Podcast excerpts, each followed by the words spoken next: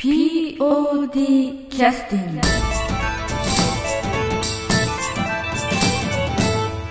劇団 POD ポッドキャスティング、えー今日は、えーいよいよもう本当に迫りました。劇団フロンティアシアターオープン20周年記念公演の、えー告知に、えー客演として参加されます福井正弘さんが劇団フロンティアさんの代理としてお越しいただきました。どうもお忙しい中ありがとうございます。福井です。よろしくお願いします。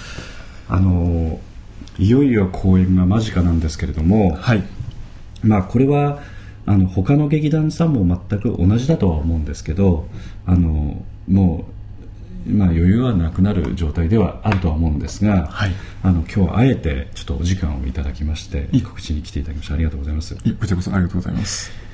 えー劇団フロンティアさんというのは、えー前回の公演で40周年記念ということで,、まあ、はいそうです。40年続いている劇団で、なおかつ、えーちょうど20年目に、えーシアターフロンティアという芝居小屋をあの一戸建ててお作りになってはい。でそれをあの、まあ、20周年た経って記念ということで、えー今回の公演ということなんですけども、はいえー福井さんが劇団フロンティアさんと接点を持たれたのは今からどれぐらい前になるんですか？約10年ほど前なんですね。はい。ということは、えー芝居小屋ができてちょうど10年ぐらいのとえいーうことで、初めて行かれた時はどんな感じに思われました？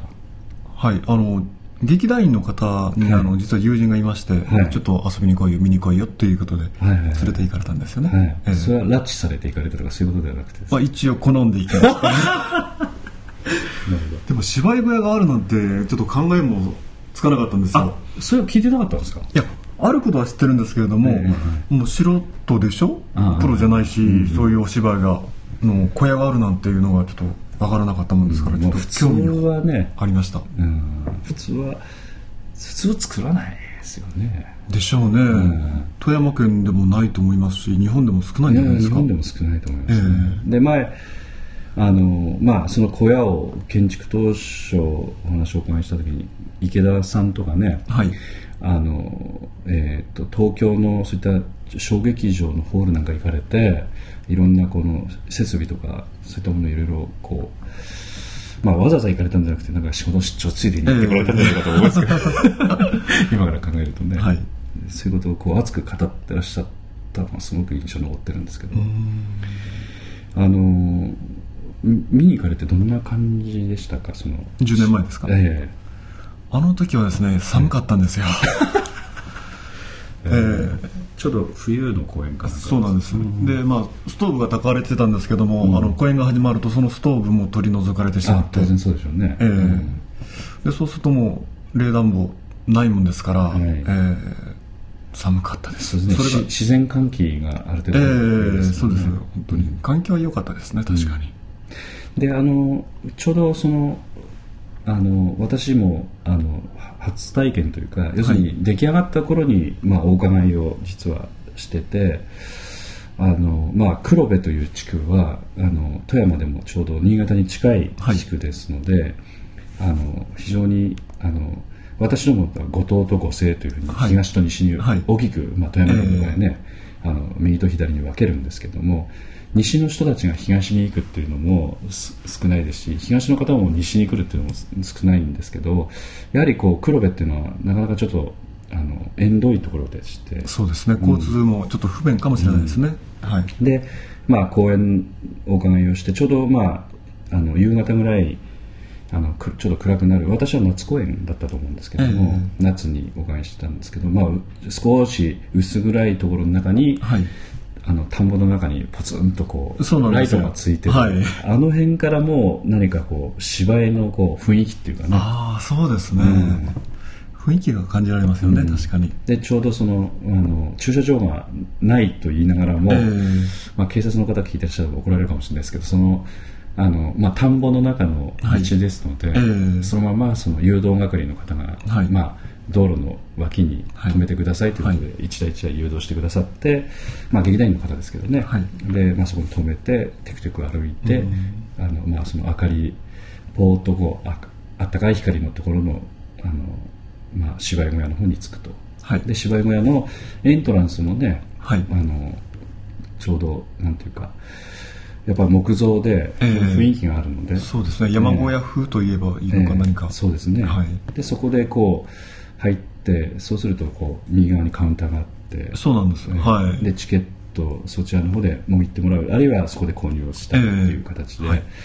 で、まあ、そこで芝居小屋でその靴を脱いでということで、そこで袋を渡されて、ええ。靴を入れてくださいっていう感じでした。はい。んあの辺のなんていうか流れもあ芝居小屋なんだっていうねえそういう感じですよ。で、まあその中からその実際ホールの中にちょっと歩くと入るんですけども、はい。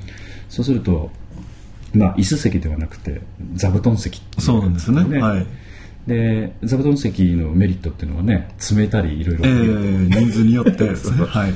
できるという形で。であの前のポッドキャストでもちょっとお話しさせていただいたんですけどあのホールの芝居と決定的に違うのが、はい。あのまあこんなこと言うとちょっと叱られるかもしれないですけど匂いなんですよね、ああはいはい、そうですね、うん。はい。ちょうどそのお客さんとかなりお客さん同士が近いので、んあのあとそのホールの高さもええ。あの極端に高くはないのでそうですね。はい。みんなそのお客さんの体臭がこうは鼻に入って。ああ夏だとそうですよね。確かに。冬と違って。ですね、ええ。であとその足足の匂いとかねいろいろ混ざってはい。女性の方の香水の匂いとか、ええ独特の匂いがあるんですけど、えでも昔何かそのなんか体育館で映画を見たりとか、はい。なんかそういう時の匂いっていうのとこうかなりああ懐かしい感じがするその感じがありますよね、うんうん。でその中でまあ芝居が始まるっていう形になるので、はい。すごくなんていうかいい空間なんで、ん。きあの本当になんていうか体現されたことのまあ芝居の中身云々っていうのも当然大事なんですけど、うん。その空間をなんていうか楽しんでいただくっていうかね。そうですね。ええはい。すんごくいい小屋なんでね、うん。ああいうのは本当に他ではちょっと経験できないので、はい。私についてはそそういうところが非常に印象が強かったです。強かですね、でその時に見たあの芝居よりもそっちの ああそうかもしれないですね、ええ。最初のねあのなんていうかファーストコンタクトっていうのはうん。非常に個性的なやっぱ小屋ですから、ええ。うんおそらくそういう方も結構いらっしゃるんじゃないかなと思ってね。そう思いますよ、うん。本当に、うん。で私あのその練習の時に少しその、えーシアターフロンティアの中をちょっと案内を少ししていただいたんですけど、はいあの化粧をするその控え室ですとか、ええあのはい。なんかも独特ですよね、そうですよね、ん。本当に。ホールでは考えられないような状況ですよねあそこはそうそうそう。そうでちょうど、まあ、キャットウォークっていうのがそのなんていうかスタッフの方がちょっと中2階ぐらいのええ通路的なところがあったりとか、あるいは舞台袖に出てくるところも、はい。かなり狭い空間をこう抜けてこられるそうですよ形なんね。通りすすれ違うのが大変なぐらいですもんね、うんでもこうお客さんに出るとこってのはもう晴れの舞台。はい。本当に本当に晴れの場なんでそこにプッと出てくる時のあの裏の部分のね、はい。あの辺も想像すると結構あ雰囲気があるなと思って、ええ。確かに、そうです。ああいったところで芝居するとあとはそのお客さんのホールと決定的に違うのはね息遣いなんかももろに感じるので、はい役者の人もかなりプレッシャーはまた違うプレッシャーがありますよねあそこではね、はいそういうふうに聞いてます、ねはい。そういう意味ではあの福井さんあの、えー今まで公演された中でお客さんに近い芝居っていうのは、はい。えーフロンティアさんが初めてです。はい。どんな感じでしたか？前回の40周年の。本当に緊張しましたね。本当に目の前、もううん。手を伸ばせば触れるんじゃないかなっていうところにお客さんがいてるんですよね。ええ。で自分の唾がお客さんにかかるんじゃないかなって、そこまでお客さんがもう攻めそうですよね、えているような感じなんですよ、あの例えばホールでしたらそのお客さんのか目線っていうのはあまり感じない極端に言うと、ええ。感じないので、はい。目の置きどころっていうのはあのあんまり意識しなくて自然にできちゃうんですけど、はい。ああいったホールでやるとお客さんと目が合うという瞬間がありました。ありますよね。あります。ありますよね、はい。そういう場合本当にあのなんか戦いなんですよね。我に返そうなんですらないようにと思った瞬間にもう我に返ってるそうそうそうそう。そうなんですよ。それを考えているっていうことは我に返ってしまってるんですよね、そうなんですよね。だからその辺、それ全くじゃあお客さんの息遣いを無視してできない面もあるので、本当にちょっと鍛えられる場所っていうかね、反対にいい面もありまして、うんうん自分が演じているのを本当にダイレクトに戻ってくるんですよね、確かにいいこともあれば、まあ、失敗したなっていうこともすぐに分かってしまうというのがそうですよね。あります,、あの前も、まあ、昔 POD でね、はい。あのそういったちょっと空間で講演をさせていただいたことも過去ありあって、はい。あのまあ、たまたまその時私あの舞台立っていたんですけどその、はい。やっぱお客さんのそのなんていうかこちら側の目線が見られてるっていうかね。ええ。要するにこう気を抜けないんですよね、はいはい。あの全てがこう演者の目の動きちょっとした目の動きも全て見られてるっていうか、そうですよね、うん。そういったところを感じますので、ね、あそこは修行の場としては非常にい。いなというふうな感じはありますね。我々もあの客演と行った時本当に指導をしていただきましたそういうふうに。うん。細かい表情が分かるからその演技が大事だよっていう感じだったんです、大きいホールだとその辺については、まあ、全く気を使ってないわけじゃないですけど、ええ。少しあの役者自身もそこまでプレッシャー感じないのでね、はい。うんだからそ逆に言うとお客さんもプレッシャーかけるつもりでね、はい。ぜ ひ見に行ってあげていただきたいなと思います。出演する側としては厳しいですね。あのまあ、位置自体がね、はい。お客様がお座りになってらっしゃる位置自体がもうプレッシャーかける場所ですから、はい。うん、こちらとしては、まあ、意図的にかけるつもりはなくても、はい。そういうふうに感じてしまわれるぐらいの、ねえ。距離になりますんでね。でも最近はあのエアコンが入ったりしてあ過ごしやすくなりましたよ。あのうあとそのう新しい設備としてはいくつかなんかね、はい先ほどあのもちらっとお聞きしましたけトイレが綺麗になりましたね本当ど、に。あ先ほど言った山小屋風なんですけれども、うんうん。まあ、山小屋風といっても本当に板をきれいに張って、まあうん。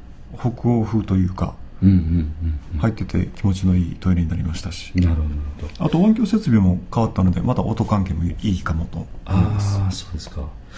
まあ本当に逆に言うとあの小屋を持ってらっしゃるっていうことは、まあ、我々の劇団なんかもそうですけどレンタルをして練習場を借りたりとか、はい。まあ、経費かかってあの大変だなと思いつつもあのふシアターフロンティアさんの維持費なんかのとかね、ええ。そういったあの設備関係のメンテナンスとか考えるとそれはそれで大変なんだなと。思って、そう逆に言うと我々の方がまだ身軽なのかなとう思うくらいにやっぱり一箇所で責任を持ってね、はい。い維持運営されていくっていうのは本当に大変なんだなと思いますよね。大変だと思います、ね。はい。だってその、ね、トイレ直すってね、ええ。一言エアコン入れると言っても、はいまあ、おそらく業務用か何かのええ。入れてらっしゃるでしょうから、そうです。おそらく普通の家庭に入れるものとね、ええ。おそらく一桁、ねええ。おそらく違うでしょうね。うから、えまあ、そう考えるとね、はい。本当に大変だなと思いますよね。えその他にもあの大道具とか、まあ、毎回作るんですけれども前回のやつがまあ残っててそれをまあ解体するのもかなりの時間費用もかかりますっていう感じです。ね。ええ。他の劇団だったらそう、ええまあ、その場からすぐに出ていかなきゃいけないので、うん。移動しやすいような、まあ、セットを作ったりはするんですけれども。そうですね、まあ、逆に言うとそうしないと、はい。大変なんでね、ええ。あれですけど、まあ、そうなんですよね、まあ、劇団フロンティアさんの場合は、お客様がご覧になる場所自体が近いので、はい。ええ。そのセットの考え方自体も違うんでしょうね。あそうですね。決定的にね。えあの本当に見た目のリアルさをその場に出すという考え方もあるでしょうし、えはい逆に言うと完全にオブジェ化をしてしまうという考え方もあるでしょうし、まあ、そういうのをあの我々に比べると大胆にかなり切り替えてやってらっしゃるのかなだと思います。やはり作品によってそれを切り替えていかないとうんいかないかなという感じでしょうね、で実はちょっと前行きたかったんですけどその40周年記念公演の時もある、えー、と近代ですよね。そうです。ちょうど昭和昭和ですね。大正から昭和にかけて,、ですはい。よね、で今度劇団 POD でもあの、えー、と少年ラジオという芝居もちょうど同じぐらいの時期の公演はい。なんですけれども、おそらくアプローチの仕方とかは、まあ、芝居のね当然質も違うんであれですけれども、その時代の考え方というかセットっていうのはどういうふうにやってらっしゃったんですかねそのあの芝居っていうのは。40周年記念公演の時は、あの時はああの時もそうですけども劇団員たちがもう作るという、うん。どんなものを使ってらっしゃったんですか？作ってらっしゃるものっていうのはえっと、畳のセットからですねあの家具家具もそうですし、家具っていうのはやっぱり実際の家具を持ってきてらっしゃるそれもあります確かに。でただあの板に描いたものも使ったり作ったりですね。まあ障子なんかも。はい。あそっかそっかそっか。そうですね。障子もありましたね、うんはい、あとまあ当然洋装と和装とはい2種類ええあったでしょうからね、はい。だからおそらくセットの方もそういうものもあったのかなというふうに思いますよね、で前回もあの舞台転換のためにですね、うん。あのからくりのようなものを作ったり、えーえー壁一枚を移動蝶つがあって移動させればまた別の部屋に変わるというふうな、なるほど、はい、あああのシシアターフロンティアさんっていうのはまあ間口っていうかね、はい。横幅はあのその小屋のやはり構造上その普通のホールよりも、はい。どうしてもこう横幅狭く取らなくちゃいけないのでそうね。はい。セットを要するに切り替えるためにセ他のセットを奥にしまうっていうことはまずできないです難しいので、ええ。やっぱその辺もそういう工夫をし逆にしてらっしゃるということですよね、はい。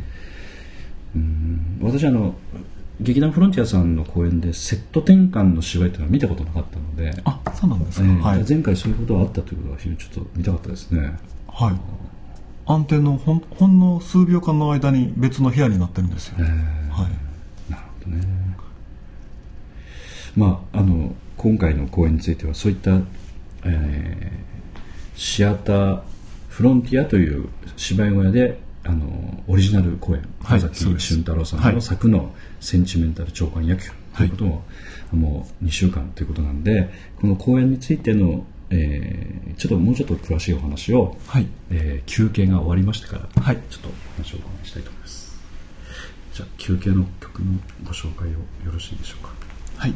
えっと第33回 POD の「裏切りごめん」から「美里の思い」お願いします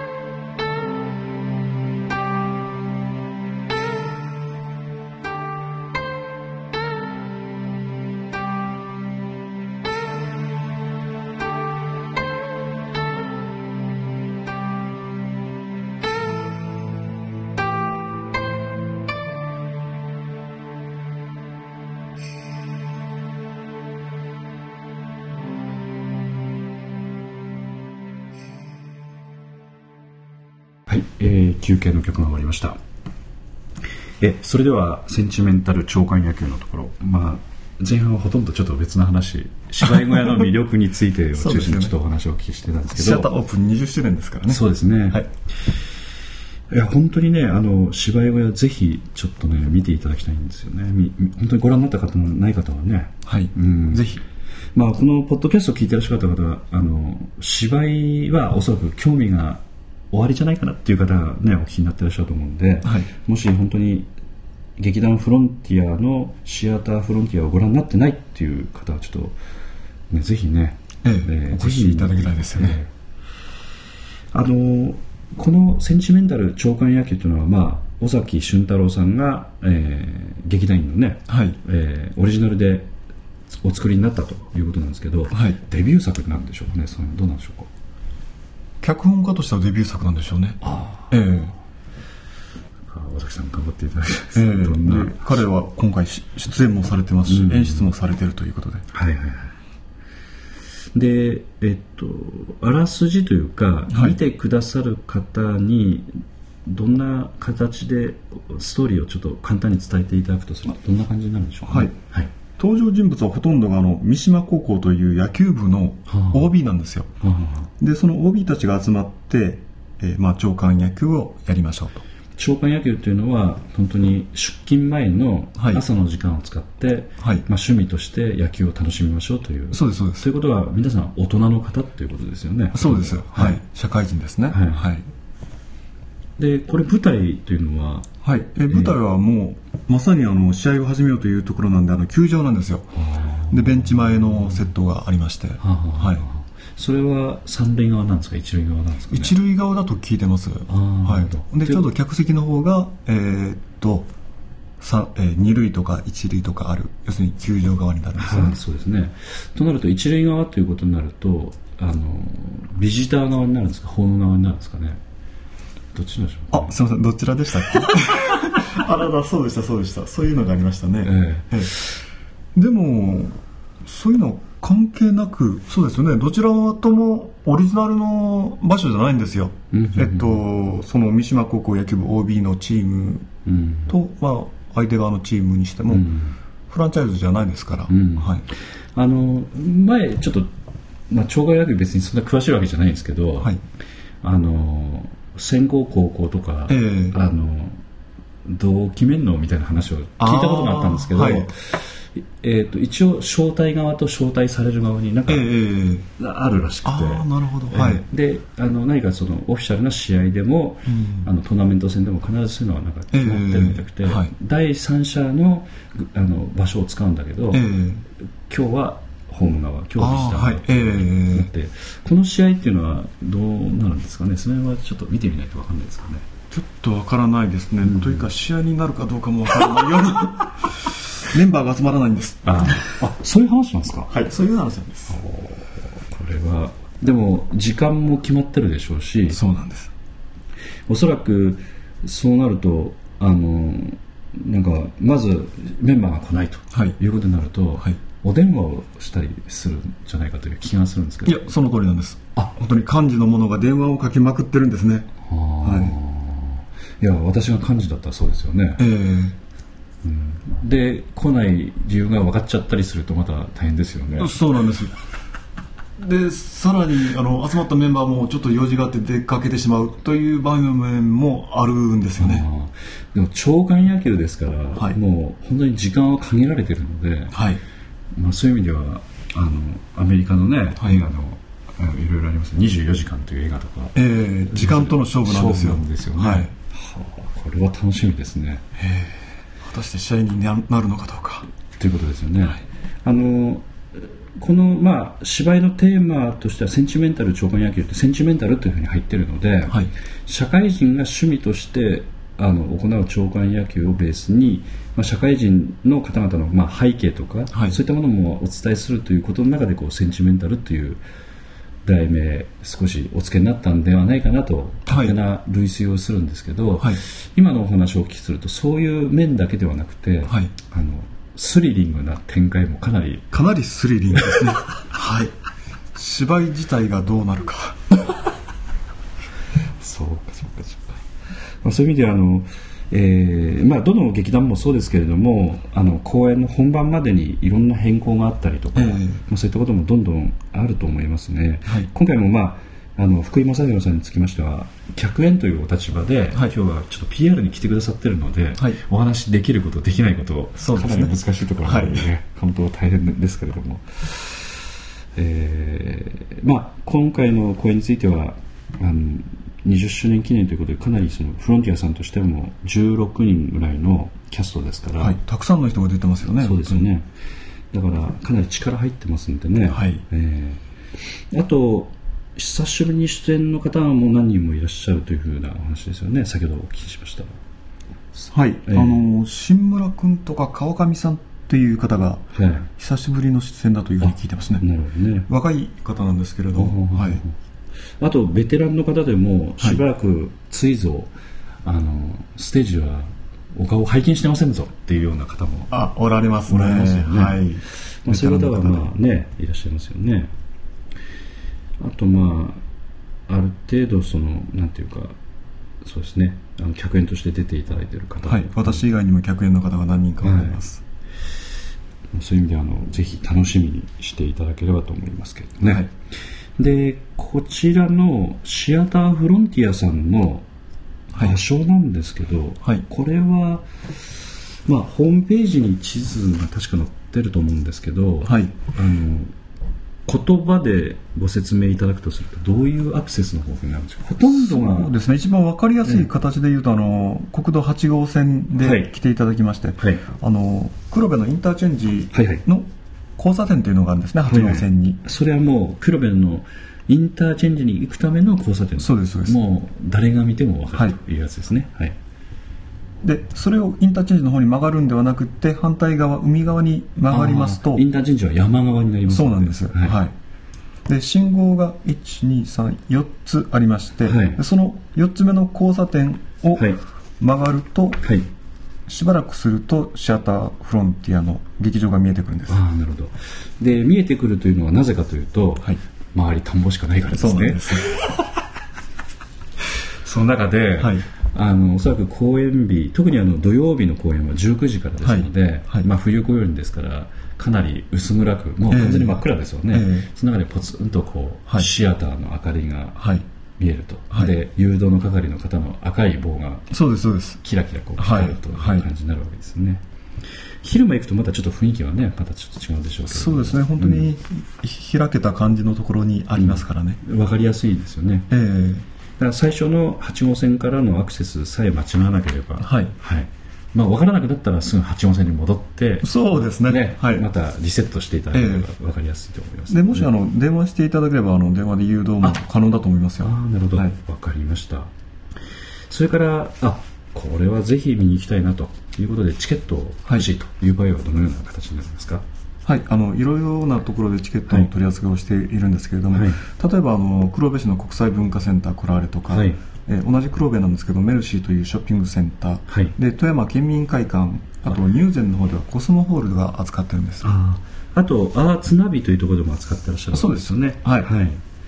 ということであのちょっと遠いのでなかなか買いに行けないよという方は、はい。あの富山の市内の方でもねそうですね。発売してますし、はい。アーツナビの方でネットでもこれを購入できる形なんですかね、はいそうです。はい、それから何といってもあと劇団員の方に直接お買いあの問い合わせていただくこともできますし、はい。あとなんかちらっとお聞きした話ではそのなんか予約ができるというあ話も。そうなんです、うん。あのシアターフロンティアの,、えーの方に電話していただきますとね、はい。あの留守番電話が用,、はい。用意されてまして、はでそれでまあ特典なんですけれどもこの POD キャスティングをお聞きの方に。あはい。えーまあ、当日でも前売り券でご入場できますという話なんです。当日は通常1500円なんだけれども、はい。その留守番電話を入れて、はい。名前とかいろいろお伝えしておけば、はい。受付の際にあここれこれですとはい。おっしゃっていただければ、はいえー1500円のところ1200円でその場で、まあ、お支払いをしてはい。入場ができると、はいそういうことです。で後ろの人お、ね、当日券のくせに、ね、あの人だけこう1200円なのいやいや予約したんですよと。そうです。そういうことになるわけそうですね。いうことです。ちなみにこれはあの留守番電話専用のでお電話なんですか？そうです。留守番電話専用なんですけれども、ええ。劇団員がいている時は受話器を思わず取ってしまうかもしれないです。あということはあの「はい劇団フロンティアです。はい」メッセージをどうぞじゃなくて、はい。い、きなりなんか「どちら様ですか?」っていうふうに聞かれたりすると、ちょっと慌てないでちゃんと答えていただくといそうですね。まあ、その時でも簡単に答えていただければ、え例えばですね、はいあの12月6日初日なんですけれども、はい12月6日チケット2枚希望。でお名前を言っていただいて、はい POD キャスティングを聞きました。はい以上ガチャン。でも結構ですで劇団員の方がパッと出られて、びっくりして、はい。ああ間違えましたガチャっていうのはやめてもらいたいというそうですね。はい。わかりました。あでもこういうサービスはまたいいですね。ええ。気軽でね。はい。はい、わかりました。あとは、えっ、と、なんか年齢制限とかそういったものはあるんですか？え見に来ていただけるそうです、そうです。それは全くないそれはないんですけれども、ええただあの高校生以下の方とかは入場料無料なんですああ高校生以下は入場料無料で入れると。はい。いうことですね。はいはいはい。わかりました。それではあの、えー福井さんもこれからあの最後の仕上げの方に入っていかれると思うんですけれども、あのちょっと最後にお聞きしたかったのは福井さんのもあのユニフォームをお着着られるんですか？え実はあの私ユニフォームは着ないんですよ。あのチームのメンバーではあるんですけれども、ええ。実はあの本業が警察官やっておりまして当日事件が起きてしまうんですね。あなるほど。はい。でそのために呼び出されまして。なるほど。会議室で事件は起きないんですね。現場で起こってます。どうもありがとうございました。今日はどうもありがとうございました。ありがとうございました。あの公演まで頑張ってください。はい。ありがとうございました。じゃあ失礼いたします。POD キャスティング